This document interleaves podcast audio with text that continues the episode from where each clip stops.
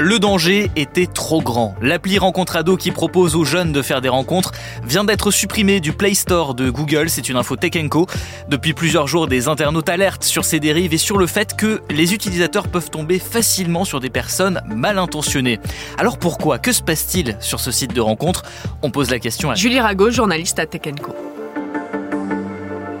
C'est parti des réseaux sociaux. Hein. Il y a plusieurs parents qui ont alerté que de potentiels pédocriminels étaient présents sur euh, l'application. Bon, les signalements sur ce genre d'application, c'est pas très récent. Il y en a eu euh, plein d'autres sur plein d'autres applications de ce genre. Le site d'ailleurs Rencontrado, il est pas récent. Il a été créé en 2006. L'application, elle est arrivée un petit peu après, en 2022, enfin même longtemps après.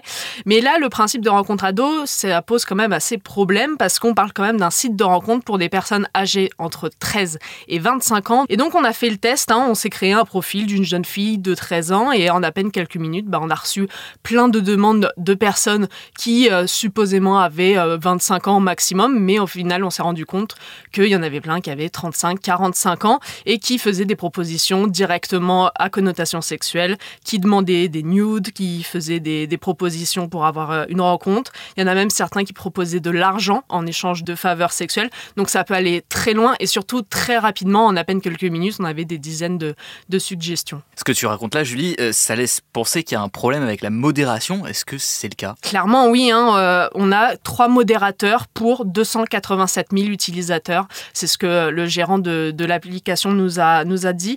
Donc en fait, c'est rien du tout. Hein. Eux, pour euh, que ce soit à peu près opérationnel et convenable, il faudrait qu'ils aient 10 modérateurs. C'est ce qu'ils nous ont dit. Ils ont d'ailleurs mis une petite annonce sur leur site. Quand vous allez voir, vous avez une annonce pour recruter des modérateurs. Mais ils disent qu'ils ont du mal à trouver des gens de confiance pour un petit peu modérer cette plateforme.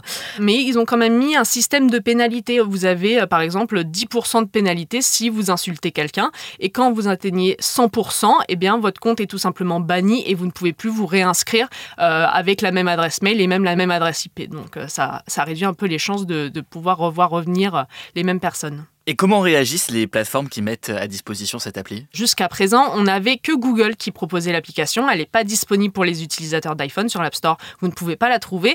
Elle était disponible jusqu'à ce que Google décide de la retirer ce 24 août. Hein. Ils ont décidé de la retirer parce que, soi-disant, elle ne respectait pas les règles de leur magasin d'application. Et jusqu'à présent, elle était notée en PEGI 18. C'est un petit peu comme pour les jeux vidéo. C'est-à-dire que normalement, elle est censée un peu être interdite au moins de 18 ans. Mais on pouvait quand même la télécharger télécharger si on était mineur. Donc ça posait euh, quand même euh, question.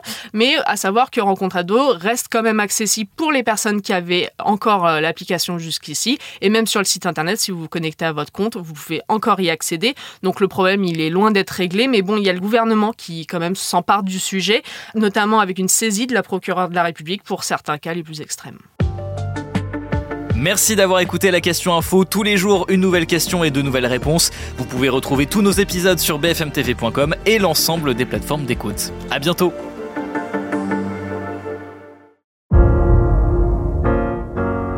Vous avez aimé écouter la question info? Alors découvrez le titre à la une, le nouveau podcast quotidien de BFM TV. Les grands récits de l'actualité, des témoignages intimes, c'est tous les soirs sur vos plateformes préférées. Bientôt